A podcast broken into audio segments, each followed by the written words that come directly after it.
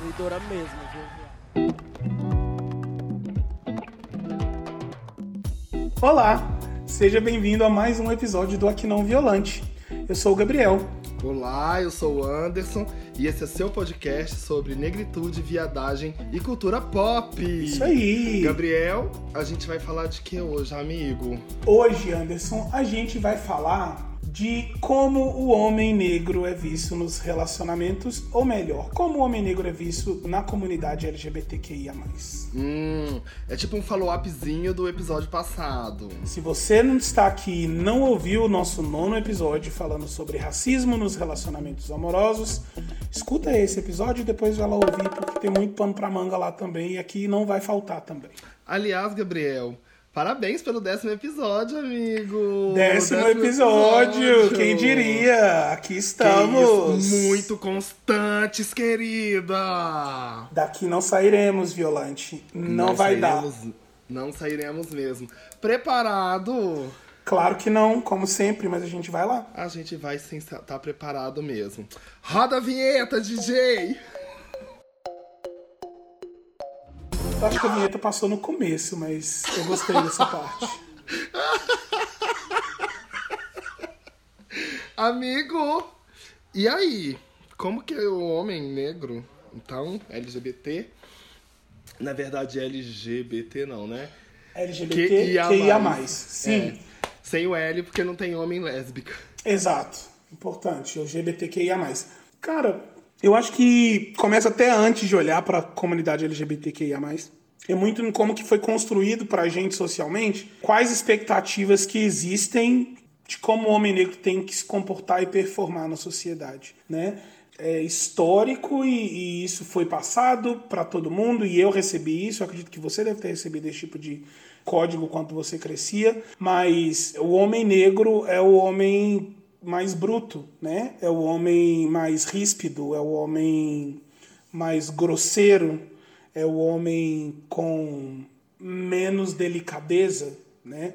É o homem do cotovelo acinzentado porque não cuida do próprio corpo e porque não pode cuidar do próprio corpo, porque isso não é permitido para o homem negro, né? Pode parecer que não, mas eu tenho a sensação que essa mesma expectativa geral de como o homem negro tem que performar é transferido sim para os relacionamentos homoafetivos. Eu acho que a comunidade gay especificamente perpetua essas expectativas ainda hoje. E isso é, eu acho que é muito problemático porque eu acho que faz muito mal para como que as pessoas se sentem confortáveis com quem elas são. E aí eu estou falando, pode parecer de uma maneira muito geral, mas falando de uma maneira mais específica, ainda hoje existe uma surpresa, ainda hoje existe uma rejeição quando esse homem negro que é gay não atende a alguns desses parâmetros que socialmente foram construídos de brutalidade, de virilidade, de masculinidade no seu ápice da sua toxicidade. E eu acho que isso ainda é uma expectativa. Eu acho que existe um grau de surpresa muito grande ou um grau de rejeição quando o homem gay preto não atende esses parâmetros. Você vê alguma coisa parecida com isso? É, eu acho que é interessante quando você fala isso, porque na verdade eu acho que ainda é uma questão que a gente não pode fugir do nosso contexto histórico, né, Gabriel? Por quê? Porque quando você fala sobre um comportamento bruto, extra masculinizado, de pouco autocuidado, de, de uma performance de, de masculinidade que que quase desumaniza a figura do homem negro, é muito também com base na posição que ele ocupou na sociedade desde o período colonial, né? Por quê? Porque daí a gente não tem acesso à escolaridade, né? A gente tem que trabalhar com trabalhos pesados, braçais. Eu mesmo, né, já fui um braçal da mineração aí por muitos anos, explodindo montanhas, across the street. E aí, tipo, era me cobrado muito isso, né? Tipo, meu Deus, você tá, você, seus colegas de trabalho todos têm quarta série do ensino fundamental e não assistem Gossip Girl. E aí, assim, Inclusive voltou, né? Gossip Girl. E Voltou. eventualmente vamos falar aqui no nosso podcast. O que, que a gente tá achando desse reboot de Gossip Sim. Girl? E aí, o que que acontece? É muito difícil você também chegar e falar, bom, vamos chegar lá, né, onde estão concentrados os homens negros, enfim, que são trabalhadores braçais, e chegar e pedir um chá e tomar segurando a xícara com o dedinho levantado, entendeu? Isso é brega, tá, gente? Tô brincando, mas assim, Não é brega, não. Ele faz isso até hoje, tá, gente? eu não faço porque eu fiz aula de etiqueta com o Fábio Arruda. Aqui. Mas, e aí isso é muito projetado até hoje, né? Essa, essa expectativa que se tem de o homem negro ser essa força bruta de trabalho, né? Essa força bruta de, de presença, né? Enfim. Claro que isso é projetado em todos os âmbitos, né? Então, se eu sou uma força bruta de trabalho, eu sou uma força bruta sexualmente falando também. E daí eu sofro fetichização. E aí, se eu chego num relacionamento e falo com meu GBT, ai, vamos falar sobre poesia, deixa eu recitar uma poesia, deixa eu, deixa eu dançar na boquinha da garrafa, ou deixa eu performar minha Madoninha, pronto. Mas cadê meu negão? Uai, tá aqui, gente, né? Cara, eu vou te falar Tá que uma versão que eu tenho dessa, dessa alcunha que eu já recebi durante minha vida toda, e eu já refleti muito de como que isso foi ruim pra mim, porque isso dificultou o meu processo até de aceitação de quem eu era. Mas quando falavam negão, eu sempre associava a essa identidade de brutalidade, de virilidade, que eu não era, que eu não entendia por que, que eu tinha que ser, e eu não entendia por que que eu tinha obrigação de ser, e, e eu criei uma aversão a isso. Até um ponto que levou um tempo pra eu abraçar. Que eu sou um negão. Uau! E é, viu, gente? Antes de começar a gravação, eu tava falando isso aqui com ele. Obrigado. É, mas é isso. Essa surpresa, tipo assim, uai, mas você é um negão, você não, você não é viado. Eu já recebi essa, essa, esse ar de surpresa em várias situações. Sabe? Quer compartilhar? Eu lembro de uma que eu nem tinha saído do armário ainda, mas quando minha mãe começou a perceber sinais, porque aqui vai um spoiler para quem não é da comunidade LGBTQIA+, mas a mãe sabe. A gente, a mãe sabe. Ela colocou a POC no mundo na hora que ela olha. E, se- e se ela tem outro filho ainda que dá pra fazer a comparação? Aí que ela não que consegue fugir, e aí a gente não vai tirar a autoridade da mulher que trouxe a gente para esse mundo de conhecer a gente melhor que qualquer outra pessoa. Então, assim, quando minha mãe começou a perceber Exato, é algumas isso. coisas comigo, eu lembro que eu era criança, devia ter 8, 9 anos, com o acesso que ela tinha para poder lidar com isso. E aqui eu não vou nem entrar na pauta se ela lidou da melhor ou da pior maneira. Ela, ela chegou a falar isso pra mim. Você é um homem grande, gordão, negro, pretão. Como que eu vou. Como que você vai é, justificar isso? Então, assim, pode parecer que foi bem longe, né? Não tão longe assim, porque é importante reforçar que eu sou bem novo, mas. Ah, tá. foi algo na minha infância, a tá pra é, não. pra não render. pra terminar. Pelo amor de Deus. Esse- Por mais que seja algo que aconteceu lá atrás e que não impactou como que eu fiquei confortável para sair do armário, a mensagem já estava ali. A mensagem já estava que a minha orientação e quem eu era precisava de uma justificativa frente à minha cor e a quem eu era. Então, por ser preto, por ser grande, eu não podia livremente ser viado. Eu tinha que ter uma justificativa para isso. Ou não, na verdade, eu não ia ter uma justificativa para isso. Exato, isso que eu já ia falar. Não, não tem condição. É, você assim, numa ser conta matemática binária, dois e dois aqui não iam formar quatro. Não. Então, assim, eu concordo com você que isso é histórico, isso não é, não é algo só construído recentemente, mas acho que, mesmo entendendo que isso é histórico, a gente faz um trabalho muito pobre ainda em mitigar esse tipo de comportamento. Amigo, mas assim, como a gente é dessa sociedade colonial, em que a gente é feito pra trabalhar, o homem preto é feito pra trabalhar, pra reproduzir, pra construir mais trabalhador, pra gerar trabalhador, como que você vai chegar e vai quebrar essa regra, subverter essa regra, né?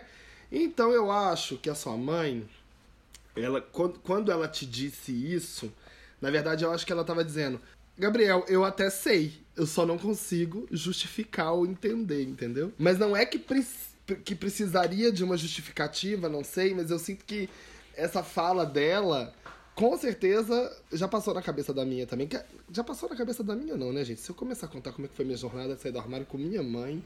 Dá um episódio olha, inteiro. É, é, não vai ser brincadeira, não. Dá um episódio inteiro. Porque assim, era pano pra manga, era todos os dias, gente. Assim, de tudo. Assim, coisas, enfim, que eu não, não vou contar aqui, porque ela tá ali na cozinha do meu lado. Mas assim, é, não vai dar. Mas, Gabriel, na sua interação com, em termos românticos, né, de, de paqueras, enfim, é, isso foi te trazido em algum momento ou não? Ou você sentiu que talvez alguma coisa não rolou em função disso, ou em função, né, assim, das suas características, trejeitos, enfim, ou atributos físicos, daqueles atributos também? Tem alguma coisa nesse sentido? Cara, comigo já, comigo mas já. na verdade não aconteceu de uma rejeição, aconteceu de uma pré-definição de que tipo de comportamento e performance que eu tinha que ter no relacionamento. E aí eu ah, lembro sim, de uma vez que um cara chegou e me falou: Nossa, gostei muito da sua barba e do, do tom da sua pele. Sabe? Um, um negão barbudo, assim, forte é... Negão Barbudo também já recebi essa. É, e aí ele continua. É tudo que eu espero na minha vida para me pegar de jeito. Amiga, eu procuro. Vai no Aras e contrata o manga larga machado. Exato, cara. Nesse momento eu falei assim: não, mas peraí. Sou eu, Gabriel, fã da Madonna, sabe? Tipo, Ray of Lighter. Ou é esse negão barbudo. Gente, demais, né? Esse é seu animal de poder. Ou é, é, esse negão barbudo que ele tá vendo aqui. Porque ele tá, quem, quem ele tá vendo não é quem, quem eu sou. E acabou que não foi pra frente, sabe? Também teve uma outra situação, quando eu já tava namorando meu marido, que alguém chegou pra gente numa balada e falou que achava que a gente tinha um relacionamento mágico porque essa mistura café com leite deve ser muito boa. Então, gente, café com leite, né? É, é muito. Minas e São é Paulo. É muito Minas e São Paulo. Curiosamente, agora a gente mora em São Paulo, mas assim, tem essa abordagem de. ou de criar uma ideia do que tipo de expectativa que as pessoas têm comigo no relacionamento, ou essa questão quase que de, de tratar como uma commodity, sabe? Eita, adorei isso daí, commodity. E eu queria deixar uma coisa aqui também é, registrada, tá? Gente, nós que somos negros, a gente não é de chocolate. Eu como muito chocolate, mas eu não sou de chocolate. É, eu não sou de chocolate. Então, se eu não. Eu já ia falar que eu não sou uma comida, mas. E um outro ponto, sabe? Enfim. Por exemplo, nessa, nessa história de chegar e abordar desse jeito, me incomoda muito que assim, eu sou muito mais que a minha cor e além dos cuidados que eu tenho com a minha barba, que eu faço, tenho muitos cuidados com a minha barba, sim. Que tá babado? Obrigado de novo. E eu também acho que o meu relacionamento com o meu marido não, não é um, um resumo de produtos de consumo, sabe? Ou produtos para escambo ou exportação. É, o diabo que seja. Um pingado! Um pingado na Praça Não da somos um pingado na Praça da República, entendeu? Pra gente ser resumido a isso. Ai, que sabe? Então, assim, eu, eu sinto que na nossa comunidade, às vezes, ao invés de a gente propagar esse um ambiente que a gente fala para todo mundo que é um ambiente de aceitação, de diversidade, a gente continua replicando os comportamentos que são normativos da sociedade, que segmenta a gente, segrega a gente, a gente absorve esses mesmos comportamentos e acaba reduzindo quem é preto nessa comunidade a uma condição bem diferente de quem não é. Claro. Agora me conta, você já passou por alguma situação tipo afetiva onde que isso ficou muito latente para você? Olha, eu vou, eu vou contar na verdade. você não estava contando a verdade até agora? Não, eu vou contar uma história. Eu falei que eu vou contar uma história, não falei que eu vou, vou contar uma verdade, entendeu? Pelo amor de Deus. Aqui, aqui em casa, a gente sabe assim, quando a sociedade tá, tá entrando em decadência, a sociedade como um todo, quando alguns signos entram. Então a, gente tinha uma assinatura do jornal Estado de Minas, o grande jornal dos mineiros, por favor, nos patrocine. E aí, do nada, meu pai começou a comprar um jornal. Parou de comprar esse. Hoje eu agradeço ele também, porque. Não Deus nos patrocinem, né? por favor, Estado de Minas. É, não, é melhor. E aí ele começou a comprar um jornal de 25 centavos chamado Super Notícias, que é desse formato tabloide. Mas é, Aquele é que você espreme, gente. cai sangue. Cai sangue e fofoca de segunda categoria com manchete tirada da internet que se tiver com erro de português eles imprimem assim mesmo. Era 25 centavos, viado, quando começou o super. É, uhum. É, e eu acho que é esse valor até hoje, inclusive. É a Porque o notícia ele popularizada, vale, né? Exato. Tava numa época que tava passando uma novela na Globo chamada América, em que Bruno Gagliasso estava fazendo papel de uma gay. Né, que foi quando ela estourou, a bicha estourou. Era o Brokeback um Mountain da Globo. Ai, gente, puta merda. Era muito difícil de aguentar. Daí, o que, que acontece? Saiu uma tirinha nesse jornal, e eu nunca mais esqueço disso. E eu passando pelo meu pai na sala, meu pai tava no jornal, falou, senta aqui do meu lado. Aí eu falei, hum, o que que é? Aí ele falou, me mandou ler a tirinha, e eu nunca mais esqueci, era assim. Não, vou lembrar assim exatamente, mas era, a ideia era essa seguinte. Você fala que você é gay, mas por acaso você tem um apartamento? Por acaso você tem um, carro novo? Você tem curso superior e já viajou pro exterior? Se não, você não é gay, você é uma- apenas uma bichinha imunda. Gente, meu pai me mandou ler isso. Ele me mandou ler isso como um recado. Ele, ele não falou, não comentou, não riu. Eu li, engoli aquilo muito seco. Olhei pra cara dele, porque naquele momento eu não podia falar, tipo, né? Eu morava na casa dele. E fiquei muito magoado, porque eu não tinha tudo aquilo. Claro, o jogo virou, não sei. Mas eu não tinha tudo aquilo, né? Eu tava no período de faculdade ainda. E eu falei, meu Deus do céu, eu tomei uma ofensa no meio da minha cara. E como que isso se conecta com o que a gente tá falando aqui hoje? Talvez isso que ele fez foi uma forma de dizer assim: como que eu vou justificar que você é gay? Porque se pelo menos você tivesse tudo isso, tava justificado. E daí, como que eu teria tudo aquilo partindo do lugar que nós partimos enquanto pessoas negras nessa família? De lugar de operários.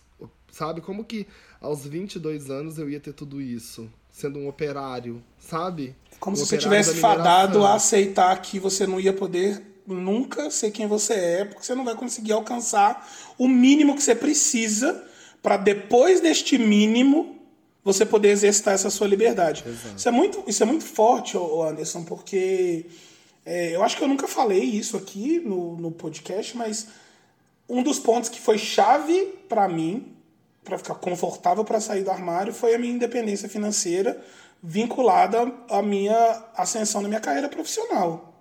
Porque é uma realidade ainda de muitas pessoas da comunidade LGBTQIA, quando elas saem do armário, que as famílias não aceitam. E as famílias tentam ou enfiar essas pessoas de volta para o armário ou dar ultimato. Se você não cabe dentro desse armário pequenininho que tem dentro dessa casa aqui, um armário onde que você não vai viver a sua, não vai ter a sua essência é, respeitada, você não cabe nessa casa. Você tem que sair dessa casa. E isso para mim sempre era muito forte, do tipo eu preciso de ter meios e fins de me manter Sim. caso tudo dê errado, caso não funcione, sabe? Então é, é- isso, é- isso que você trouxe aí é muito forte, porque eu penso muito que a gente, por estar repetindo esses comportamentos ainda, a gente está fazendo um desserviço para as pessoas que estão chegando agora, sabe? Sim. Se a gente tem ainda essa hierarquia dentro da nossa comunidade e ela tá ligada a essa leitura colonialista de como uma pessoa negra tem que performar socialmente, como é que um, um jovem negro gay vai se sentir incluído 100% nessa comunidade se as mensagens que ele recebe é se você é assim, você não serve. Ou se você tem esse trejeito, você precisa justificar por que, que você tem esse trejeito. Porque Exatamente. sendo quem você é, com a cor que você tem, você não pode né, é, exercitar isso. É, é- é limitador, né? E acho que... É sufocante, né? Limitador. sufocante. Se fosse só limitador, tudo bem, mas é claustrofóbico, né? É, e aí é muito curioso quando a gente fala que a gente tem uma comunidade acolhedora, libertadora, que abraça todas as vivências, mas que ainda tem comportamentos que delimitam e sufocam as pessoas por causa desse tipo de expectativa, sabe? E aí, claro, você já vai entrar né, na, na comunidade LGBT com todas essas mensagens. E aí quando você finalmente chega, você fala, bom, não me coube no armário pequenininho que tem na minha casa, não tem mais jeito, sou uma POC mesmo, não tem condição, não tem a menor condição de deixar de ser. Amém. Entendeu? Não há, não há condição. Aí a gente sai. E aí você fala, nossa, você é super abraçado. Daí, né, você vai, você encontra sua bicha madrinha que te apresenta a comunidade LGBT, ou vai sozinha mesmo, sabe? Ou vai com as amigas. E aí você chega lá, é a mesma coisa. Aí você olha pra um cara na balada, ou no aplicativo, ou na fila do Benji pra pagar um boleto, e ele é o seu pai segurando a tirinha do super, te olhando. Você tem um apartamento? Você tem um carro? Fala dois idiomas? Já viajou pro exterior? Se não, nem fala comigo. Vou fazer um aditivo aí. Você é viril porque você é um negão. Imagina, você é um negão de tirar um chapéu. Não posso dar mole, senão você creu. Né? Já diria marrom. Você é viril, você é másculo, porque se você for afeminado e a voz fina, não dá. Nhau. Você é bem dotado, porque se você não for também, não Gente, dá. pra quem não sabe quem é bem do... o que é bem dotado, procure no Google, porque aqui o nosso podcast é cristão. Mentira. As pessoas querem é, 35 centímetros de um antebraço que cutuque o esôfago. E é isso. Não, e assim, é- é- tem isso, mas a gente recebe vários estímulos de que isso deve ser algo ainda é, é, valorizado, sabe? Quando você vai olhar para a indústria pornô, tem uma categoria dedicada só para pessoas negras, né? Que eles chamam nos Estados Unidos de ebony, né? Do ébano, Sim. né? Que é para gosto reforçar. Gangsta! É, ebony Olha, olha que gangsta coisa mais racista, sabe? gente. Que é o que é o negão do rapper que tem um do reg que vai lá, vai te comer, vai te jogar na parede, você vai ficar igual uma lagartixa presa lá. e Igual é uma pra isso que serve, né? Então assim, é, isso acaba reforçando que o sexo do negro é uma iguaria, tem que consumir. É praticamente como se a gente estivesse criando, a gente categoriza é, essa subhumanidade. Eu fiz até uma aspas aqui, mas eu sei que vocês, quem tá ouvindo não tá vendo, mas eu- uma aspas entre subhumanidade dentro da comunidade gay, o que pra mim é curioso demais.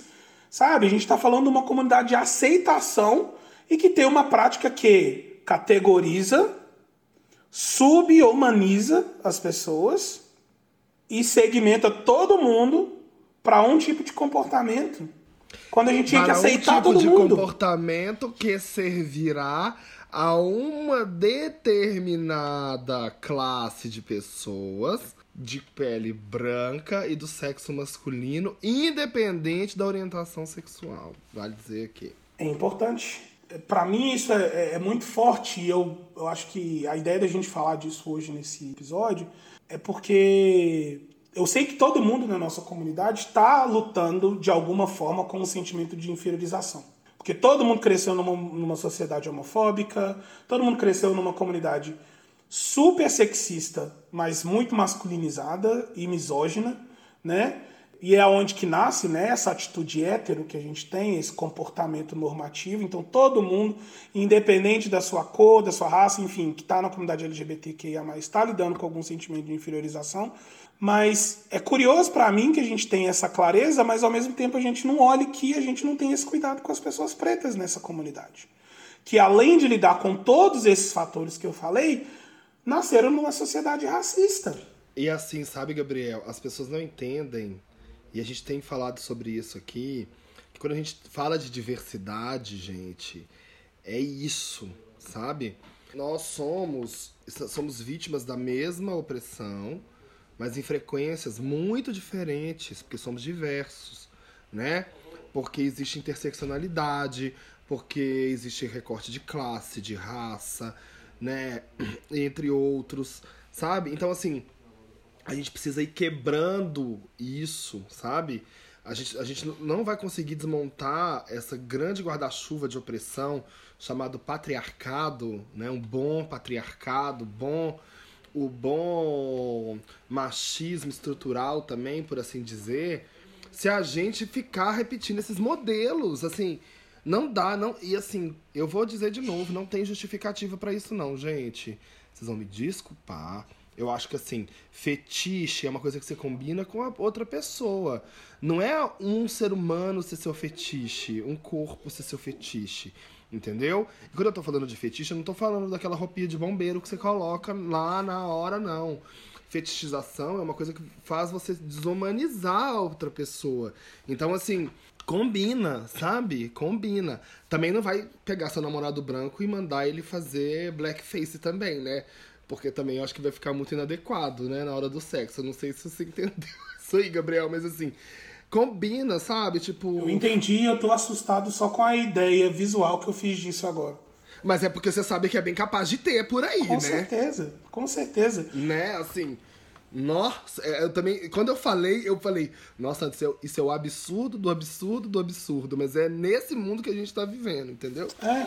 Mas é isso, sabe? Não desumanize as pessoas. É, é verdade. E assim, um ponto que a gente já falou no último episódio que não existe justificativa para ser racista e ser gay não é um passe livre para ser racista também.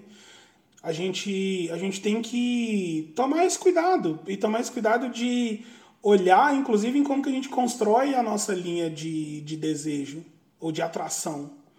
Né? Porque a nossa linha de atração ela também está muito pautada nessas mensagens que a gente recebeu a vida toda. Né? A gente já falou aqui em outro episódio que a gente recebeu várias mensagens de que tipo de homem que era o homem desejável, que tipo de, de figura masculina era a que a gente tinha que ser obcecado, e isso começa quando a gente estava na escola, com 13 anos de idade, descobrindo que a gente achava o menino mais bonito da escola, o que todas as meninas achavam também. E Roger do Traje a Rigor saindo da Gilma Gato. Pelo amor de Deus, gente. Roger. Sabe? Então, assim, essas construções. Ai, vida, gente, era muito difícil. Essas construções deixaram a gente refém de receber algumas coisas que, assim, enviesaram completamente a nossa relação de atração e de, de afeto, sabe? De desejo. E, e eu tô falando isso porque muita gente na nossa comunidade hoje ainda reforça e propaga o que a gente pode chamar de a femininofobia, sabe? Que é. Eita, que nome é esse? Ai, é um nome que eu posso ter inventado, mas a gente vai pesquisar e a gente conta depois. Neologismos, aqui não violante também traz. A gente traz, a gente fala. É, que eu acho que é uma postura muito cruel que ainda existe, que aí não afeta só a gente, mas afeta quem é preto de uma maneira diferente, mas é esse cenário que a gente vive onde que ser afeminado é inaceitável porque o homem gay quer namorar homem e ser afeminado contradiz isso e isso coloca a ideia de que ser feminino é ser inferior, né? Coloca a ideia de que ser mulher é ser inferior, Exato. Né? O buraco é mais embaixo. Exato. Sabe? E quando eu falo que para quem é preto é diferente, porque a gente ainda vive num sistema de interação social, mesmo nessa comunidade super livre e super libertadora, que é a comunidade LGBTQIA+. É, mas super é aquele de 25 centavos, Exato. né? Que eu falei, mencionei mais. Exato. Por quê? que você tá falando é esse, né, amigo? Uhum. É, é isso. Sabe por quê? Porque a gente ainda vive num sistema de hierarquia. Ai, é uma canseira. Sabe? Se você é gay, se você é preto e gay, ok. Se você é preto e gay e afeminado, seu acesso é diferente. Se você é gay, afeminado e passivo, seu acesso é diferente ainda, sabe? Então, é, todas essas características que ao invés de conectar mais a gente ou deixar a gente mais livre para ser quem a gente é, parece que vão somando para esse cenário que se a gente não tomar cuidado, é, de verdade, eu, eu, me preocupo da gente acabar virando, a gente acaba virando escravo do desejo de homem racista. Exato, gente. E outra coisa, essas Bruna egoístinha aí, Parece até que elas não têm próstata, né, gente? Ó, Bruna negócio, egoístinha. É. Gostei. É, sabe? Tipo, elas, elas, só elas têm próstata, entendeu? Eu não, eu não tenho não. tá? Minha filha, até pra eu ter uma ereção eu preciso dela. Então, assim, se pelo amor de Deus, para de encher meu saco, né? Por favor. É isso, cara. Gabriel. Oi. Quero fazer uma outra pergunta. Posso? Pergunta, por favor, tudo. Como que é viver num relacionamento e ser bem aceito? Como você é, querido? Cara, eu acho que talvez a experiência mais libertadora possível.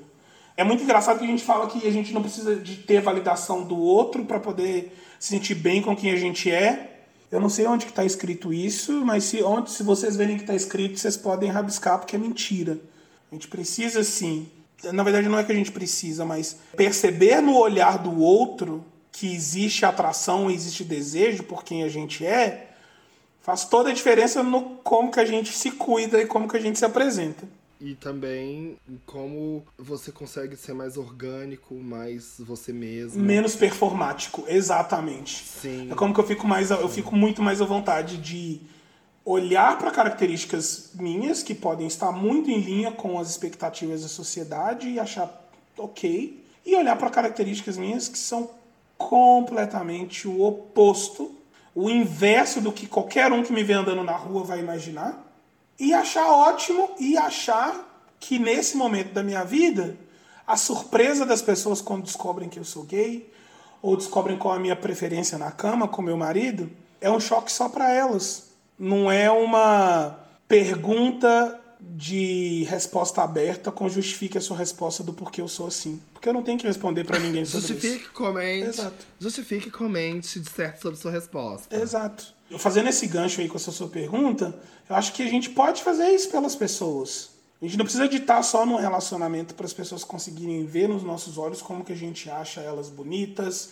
como que a gente acha elas Eu sou muito generoso atraentes, com as pessoas. como Ah, a gente acha elas interessantes, como as peculiaridades delas ou as características distoantes ou dissonantes delas do que a normatividade espera são extremamente ricas, são extremamente valiosas para quem ela é, sabe? E que é um privilégio conhecer essas pessoas e que faz bem conhecer gente diferente. Quanto mais diferente as pessoas forem, melhor.